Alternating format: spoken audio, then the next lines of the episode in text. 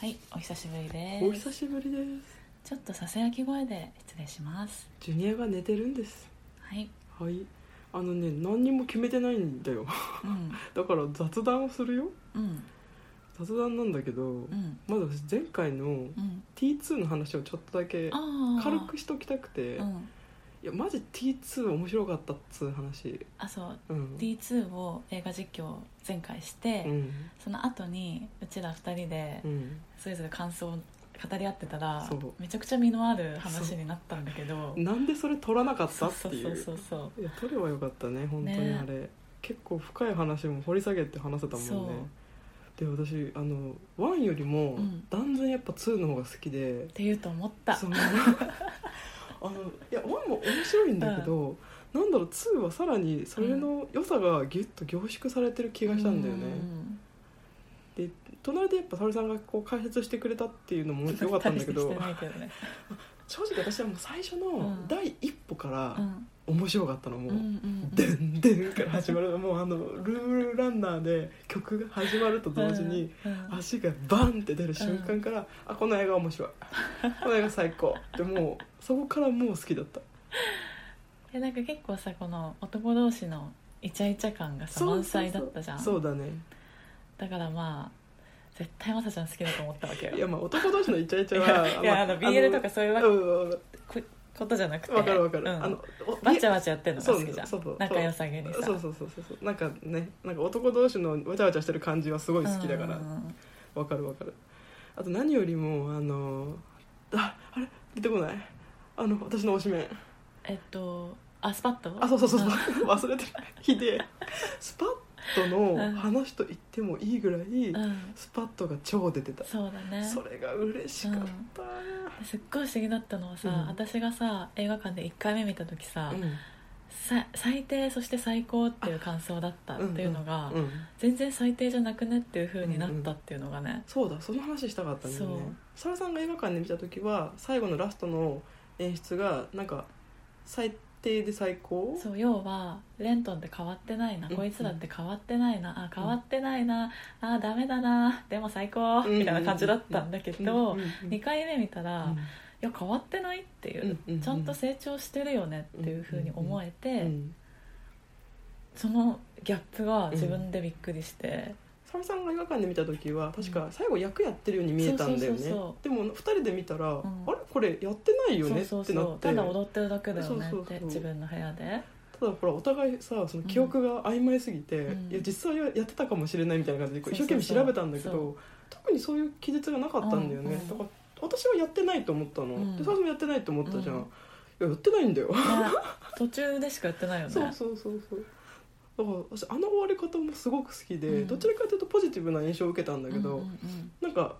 あファンの人で見た人は結構ネガティブな方にも受け取ってる人うんがいてることがそうそう面白いなと思って、そうそううんねそこがすごい不思議だっそうたそうそうでも別にどっちにとってもん別に間違いとか正解とかじゃないとは思う、うんうんだからどっちにも取れるようにしてるのかもねかもしれないなとはうん思ったけど、うんそれは結構ポジティブにうん、すご捉えいた、うん変わったうんうん後味がめっちゃポジティブだった、うんごうんなんかおびっくりしたいやだからすごいそこがなんか印象が変わって面白めいんな面って、白かった、うん、思ったねスパットがの才能が開花したところとか、うんうんうんあのなんか多分そんなに自信がなかったりしたところとかに、うんそのこう自分の中の武器が見つかったことがうん何より嬉しかったね、うんうんなんかああいう人に必要なのってやっぱそういうことだと思うから、うんうんスパッとな映画だったねそうあとベグビーがうん、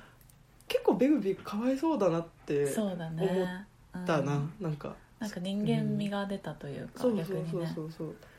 結構実況してる時はさ、うんあのい家族に会いに行ったとところも、うんいやなんか裏があるんじゃないかとか感じが、どうしてもベグビーを疑疑っちゃったんだけど、うん最後まで見たらさ、うんもう本心だったじゃない、うんうんうんで俺が辛いんだみたいなうんの聞いたらさ、うんあもうなんかベグビーマジごめんみたいな なんかそうだよねベグビーにはベグビーの地獄があるよねうんとか思ってうん別にこれ泣いてないんだけ ど今声が枯れただけなんだけどなんだか今泣いてるみたいになっちゃっびっくりしたたベグビーにそんな感情移入してなすいっげえびっくりした今いやいやそんそんな感情豊かな人間じゃないよ私ごい面白かったね面白かった、うん、なんかまとまりも良かったし、うんなんか前回はその結局裏切ってうんお金を持ち逃げしたっていう話だったけど、んまあ、今回もある意味裏切ってはいるんだけうどん一、人が持ち逃げしてないっていう、うんうんうんなんかすごくいい方向プラスな方向でうんなんかこう型がついてるところが、そうだうんね、一応いいなっこてう型をつけに行ったって感じだもんねそそうそうそうもそもレントンがその時確か沙織さんが言ってたのがさ、うんなんかレントンがほほんと型をつけることができたみたいな、うんうんうなんかそれこそずっと逃げててもよかったのに、うんやっぱ帰ってきて、うん昔の友達に会って、うん自分なりにその過去のその、うん生産をねそうそうそうできたっていうのが、うんあすごい素晴らしい考察だなと思った成長だなと思っ うん多分ねずっと気にしてたんでしょうね、うんなんだずっかんだと引っかかるよねきっとねうんやっぱなんだかんだね、た、うん、悪いことちゃ悪いことだからうんね,、うんうんそこもすごいあのあと汚い便所と ねアホな音楽とそう素晴らしい、そうあとすごい好きだったのはあのなんだっけどっかのなんか集会に行ってさ、あのなんうかん、 歌うやつね即興で歌うやつとかすごい好きだっ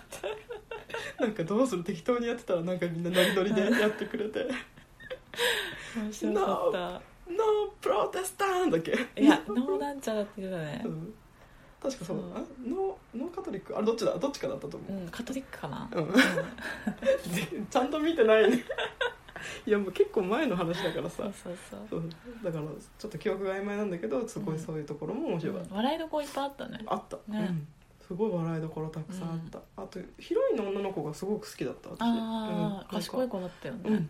なんかあのあの中に入るのって結構勇気いったと思うんだけど、うんちゃんとキャラが立ってたから、うん面白かったしねうん良かったと思うはいはいということで最近はどうですか最近はねえっ、となんだ私携帯置い たんだ最近見た映画はね、うんあのまあアカデミー賞取った「グリーンブック」見て、うんうんであと「マイブックショップ」っていうものも見てものも見てものも見てあとあれだね「スパイダーマンスパイダーバース」を見て、おうおー、ん、これすごい評判良かったから絶対見ようと思ってたし、うんそのトレーラーの時点であこれうん絶対私好きなやつって思ってうん見た、うんあと「美咲の兄弟」っていうあー邦画も見ましたあ前出やつだうんとは「サスペリア」とうん「天才作家の妻」かう、なんうんを見ましたねまあ結構古いのもあるんだけどうん印象に残ってるのはやっぱりグリーンブックかなあやっぱそうなんだうんなんかこれねちょっとこうやっぱりアカデミー賞取ったから、こう結構この黒人差別の話とかうをんうん評価されたのかなってちょっと思いがちだったんだけど、うんいや見たらね、うんいや普通に個人の話でしたよ、うんあのいやもちろん根底にはあるんだけど、うんそういうでも結局は、えー、とグリーンブックの話って知ってる知らない知らない、えー、と黒人の、うんえー、とピアニストがいて、うんそれを、えーあの人ビゴモーテンセそうンビゴモンテーセンが、えっとイタリア人アメイタリア系アメリカなんだけど、うん運転手であの、まあ、でボディーガードとかもしてこう、うんツアーに一緒に回るっていう、まあ、実実話なんだけど、うんうん実話なんだそうそうそう実際に最後写真も出てきへて、ーでこれネタバレではないと思うんだけど、うんこのビゴモンテーセンが演じたうん役の人の息子さんがうん脚本に関わってるの。へーでその要は親父たちの交流を見てたのをうん思い出してあとたくさんしあの手紙のやり取りもしてるから、うんそれをこう元にしてこう脚本を作ってるわけあなんかもうすでに良さそうだね私さ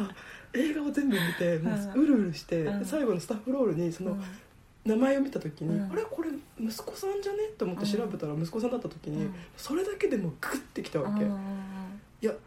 なんか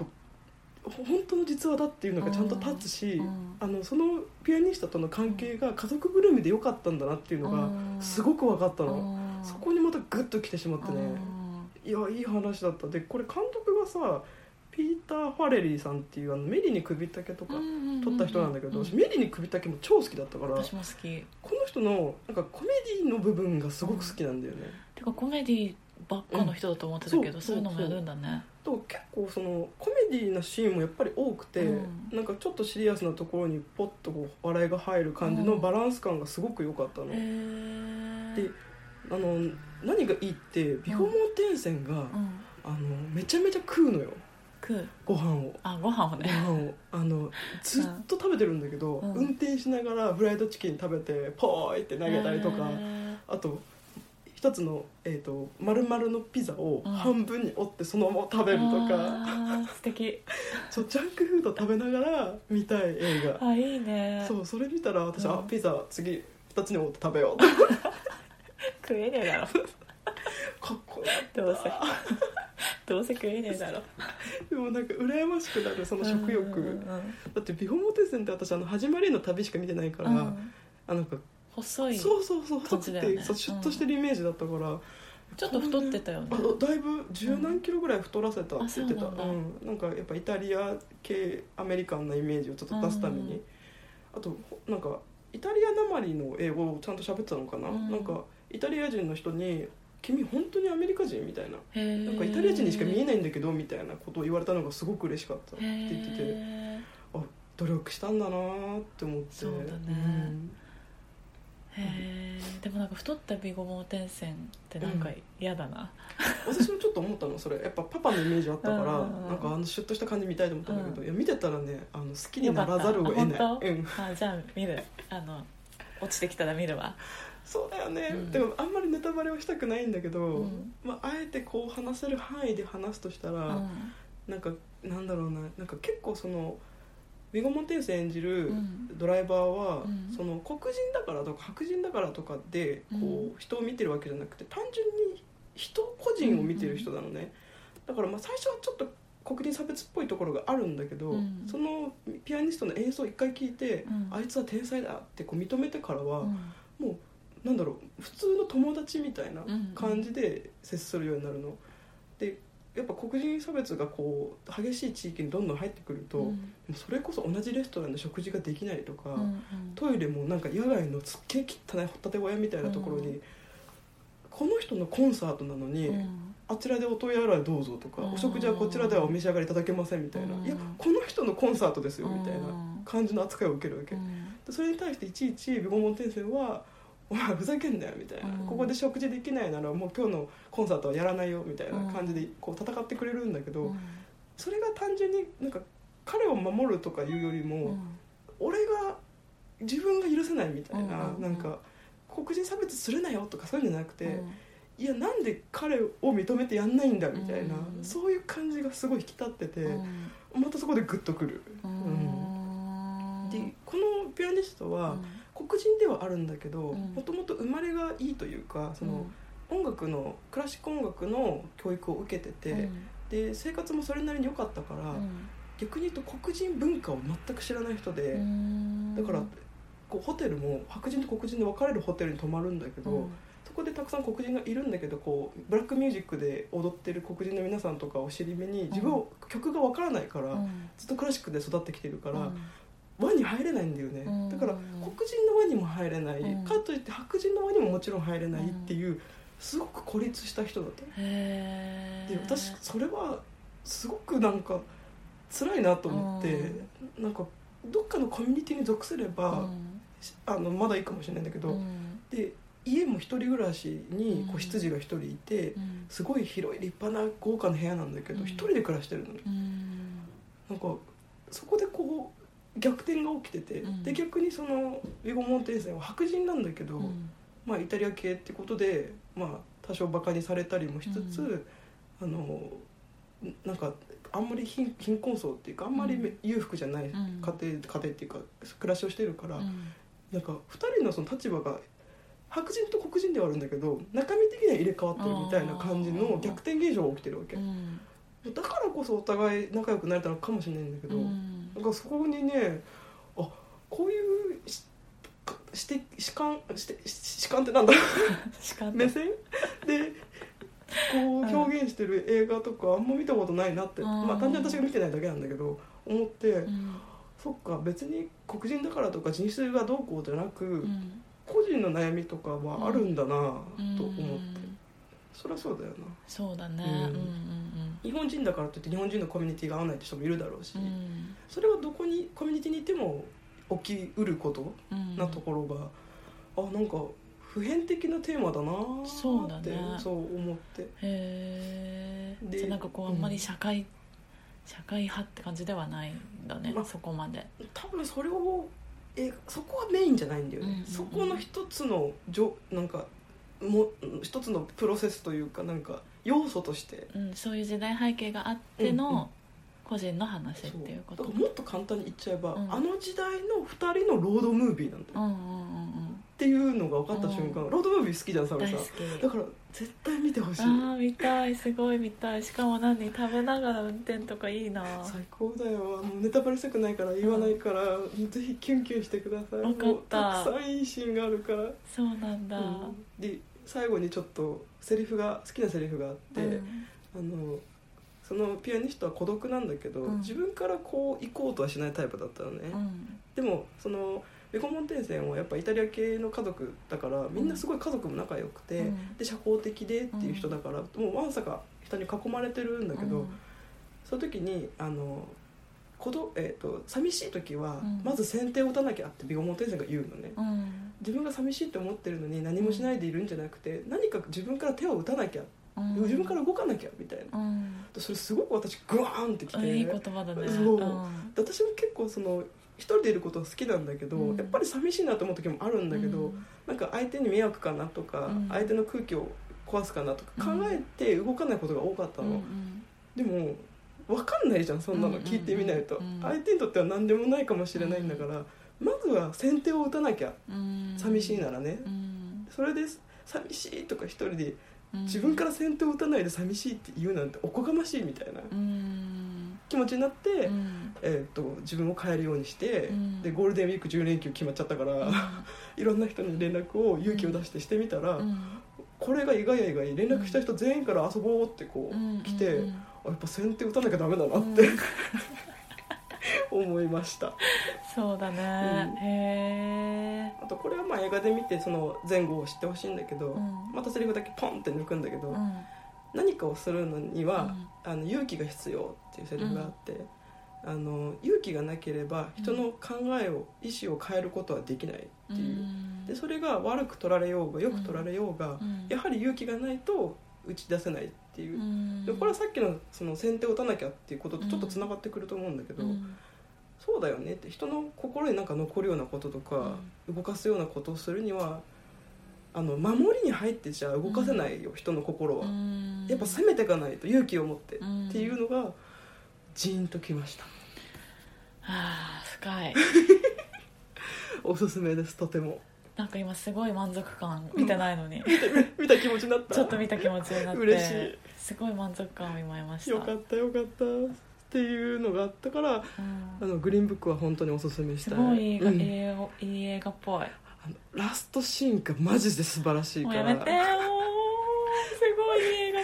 個人的にはもう一回見て、ぽい、うん、み最後のシーンもう一回見たいなって思うぐらい本当好きだったねあ今一番見たい映画になったマジで、うんなんか結構そのアカデミー賞取っちゃったせいでって言うけど、うんなんかやっぱり思ったほどじゃなかったとかいう感想も結構あったんだけど、あーうんえそこはなんか考えずに、うんあの見てす素直な気持ちで見てうんほしい、あの2人のロードムービーとして見てほしい、うんそこで起きた出来事みたいなうんううーんなんかすごい久しぶりに映画の話したからドキドキする てか澤井さんとしか映画の話しないから超ドキドキするいやなんか逆に私アカデミー賞を取る前はすごい見たかったんだあわとかる思ってたのに、わかるうんうん取って、あこれ取ったんだうみんたいなでしのょ思って、うんなんかじゃあ一個 よくわかんないけど思ってたの、もうねちょっ本と当のアカデミー賞いらなかったいやでもいやすごいひ必要だったっていうかね、うんすごいことだけど、うんいまあまあすごいことなんだけどねやむしろうんすごいまで一番楽しみ、うん、んなんかアカデミー会員が好きそうな映画みたいなコメント見た時に、うんもう悲しくなってしまってあーいやもうそうであっても見て面白きゃいいじゃんって私は思ったんですけどまあねでもわかんないあの映画素人の私だから面白かったのかもしれないいやなんか映画素人の方には面白くないのかもしれない別に面白いと思うのも自由だけど、うんまあよくないと思うのも自由だからしょう確がかないにねまあ個人の意見ですそうだね全て個人の意見ですへえあとはまあマイブックショップも見て、うんなぜかこうグリーンブックとブックつながりでね映画つながり、ねブックつながりだったんだけどグルあのマイブックショップもすごく良くてうんここれがもうなんかあの雰囲気がまずいい、うんあのそれさん絶対好きあれあ本当、うん、あの絵の雰囲気の、うんで出てくる車が全部クラシックかレトロカーへでーおしゃれだし色も綺麗だし、へで主人公の服装ーうがん、ちゃんと着回してるのあそうなんだなんか映画って必ずさ一回出た服あー着ないじゃんでもちゃんとその主人公のワードローブがあって、うんうんあこれさっきのワンピースにあのカーディガン合わせたな、うんうんそしたら違うカーディガンとシャツと合わせてるみたいな、うんそのちゃんとこうロワードローブが見えるところがすごい、私そういうのキュンキュンするんだけうど、んうんうんうんすごく好き 見たいよかったそれもねラストシーンが素晴らしいからあそうなんだあ私あんなに映画の正解を見たことがない、あうん私見ててああ終わってほしいなと思ったらその通りに終わって、うんもうその爽快感たるやーへやえばいちょっと声大きくなってきちゃったからちょっと抑えるけどいやマジそうスカッとしたあの人によっては眠くなっちゃったとうか、んなんか単調でつまらないとかあるんだけど、うんいやもう私はあのラストシーンが見れたからいいっうんて思いました、あと私素私敵な眠紳く士ながる映画好きだからわかるわかるわかわかわかわかるかなへーえ、うんあとまあサスペリアに関しては何も言えないああねなんか前ちょっと聞いたけどそうあのこんなに過去一度もうんどう話していいかわからない映画に出会ったことがないああでも超面白かったそれすごいよねそうでも多分本当の意味ではちゃんと理解できてないんだけど、うんすっごい面白かった、へーうんかといってか解説を聞きたいわけではない っていう不思議な映画うんで「岬の兄弟」もね面白かった面白かったんだけどね結構もね落ちるえーとえーとね私意外と落ちなかった落ちないうんこれびっくりしたんだけど感想が綺麗に分かれてて、うんものすごく落ち込んだって人と、うん全然なんかむしろ笑いがあってうん救われたっていう感想があって、うん私はどっちかっていうと笑いが入ったから救われた方なんだけど、うん逆にあれ落ち込まない私ってダメなのかなってちょっとだけ思ったけどなんかそのなんだろうねその内容をちゃんと落とし込めてないのかなって私は思っちゃったけどうん私は単純になんかそその細かい笑いとか、あーうんこのなんかジタバタしながら生きてる2人が好きになっちゃったから、うんなんか変にそういう目で目で見たくないっていうか、なんか2人が頑張ってるなら一緒に楽しもうぐらいの気持ちで見ちゃったかな。っていうんうんなるほどうねんでもこのあの自閉症の妹がマリコっていうんだけど、うなんんかマリコのことをもっと理解できたらいいいのかなと思うけどわからないからいいのかなみたい な感じになりましたなんかもうその2人のこの兄弟のなんかか親戚みたいな気分になあーるかなそれかなかなうんうんああと「スパイダーバース」は最高最高なんだ最高あもう超燃えた最最高ですよあれ他のマーベル作品を全部これにしたらえ えねんっていう感想でござる それ他のマーベル作品ちょっとディスったっていうわけじゃなく違う違う違てうあの、んなんだろう実写してるじゃん、うんで「スパイダーバース」はアニメだかあらアニメなんだそうそうそう全部マーベル作品を全部この手法でアニメ化したなるほどらねいいのになー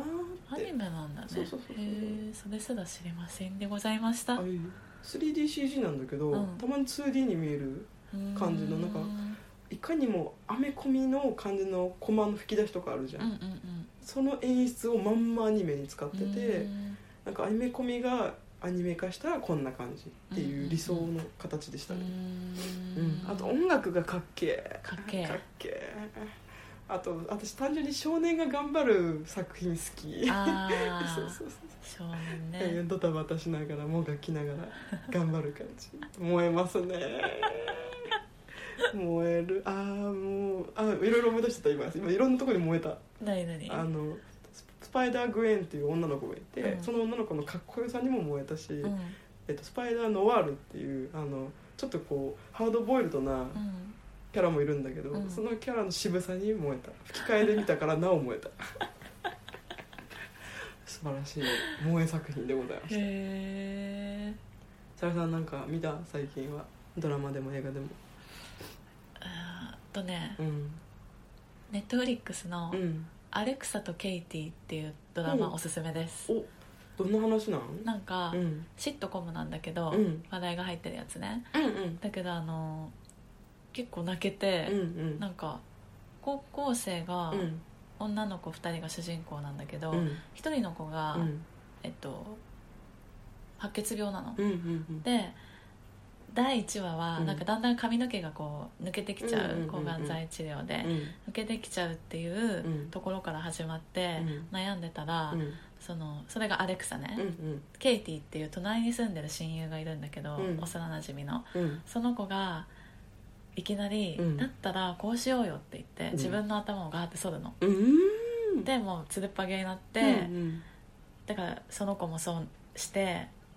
えっと、2人ともつるっぱげになるの。うんうんうんでなんか2人とも「うんああ」みたいになって、うん本当にやっちゃった」みたいになって、うんうんうんそっからうんカツラとか買いに行っあてーっていう話なんだけうど、んなんか一話一話、うんそのあれ病気のアレクサうんと、そのそれを励ますケイティのその友情物語が、うんなんか前はちょっと泣けて、うんうんだけどなんか笑いもすごい入ってて、うん今シーズン2ぐらいまでやってんだけど、うん面白かったすごいへーサクッと全部見ちゃった、なんか笑いが入ってるドラマってさ、んなんか笑いに寄せてるイメージなんだけど、うんでも内容は結構ハードな内容だねそうだね、うんまあそのすごい暗い面みたいなのは見せてないけど、うんうんでもそうだね意外とハードだよねうそんう、うんうんその話聞くとねでもなんかもう最初の時点で白血病に打ち勝った話ですみたいなことを、そうなんかナレーシションで言うのケイティ、うんうんうんあーアレクサが、ョンだから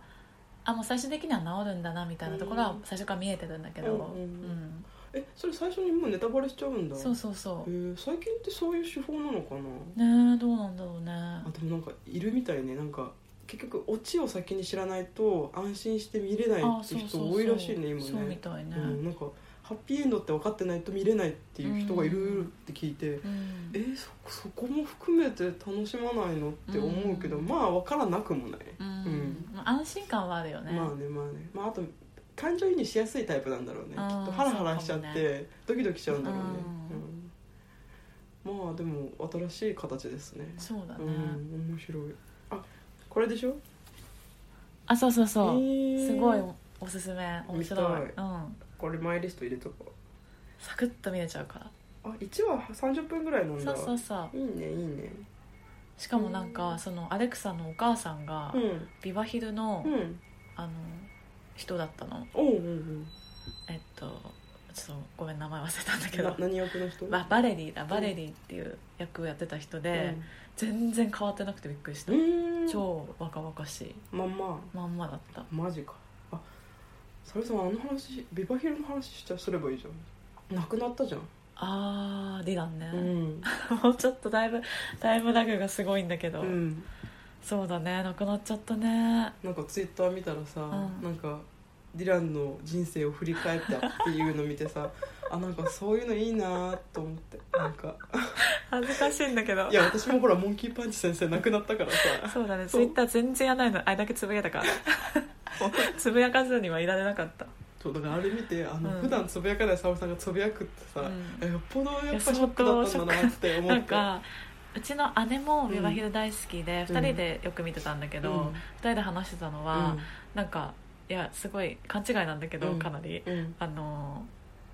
本当うにんちょっと疎遠になってた友人を亡くしたみたいな、あくらいのうん衝撃が2人ともやっぱあって、うんしばらくはずっとビバフィーの話したりしてて、うん悲しかったけど、うんそっか、ねそれだけやっぱ身近だったんだね友達って思えるくらいうんそうだね、うん長いからねずっとその小学校中学校高校とさ、うん一番その盛んな時期そずっと見てたからそうさだよねそっねか、小学生からの友達なくしたような気持ちにそう,、なっそうてるで大の人かにななってそれになっちゃった友達みたいなうんうんうんあうん気持ちが若干あってさ、うんでもちろん役としてのうんルーク・ペリーしか知らないから、ディランしか、うんだからやっぱ思い出すのはディランのことなわけよ、うんでそのディランの人生を振り返ってたら、うんうんあーディランって本当に波乱万丈な人生だったなビバヒロ一番波乱万丈だったよねとか思って、ううんんうんいろいろ考えました若すぎ るねねねちょうどほら新作をさ撮る予定だったじゃない、うんね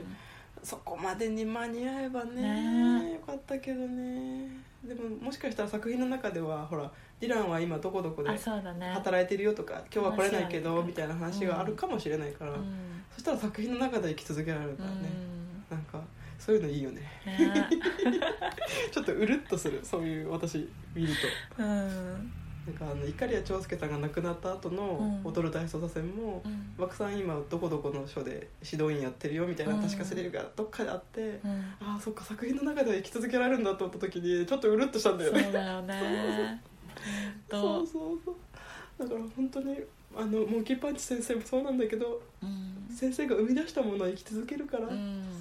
先生本当ありがとうございましたありがとうございました嬉しいでもなんかもう今後さ、うんそういうことばっかなんだろうなって思ったあ のねちょっとねその片鱗を感じるよね感じでなんか最近すごい、すごくなんだろうななんか身近な人が亡くなるうん衝撃もあるんだけうど、ん自分がものすごく好きだったものの、うん、作者とか演じた人が亡くなっていくって、うん結構衝撃なんだなって思って、うんうん今までやっぱまだ少なかったからね、うんこれから先はもう失それ失っていく一方だからそうねいや誰亡くなったらショックって前話確かした気がする話した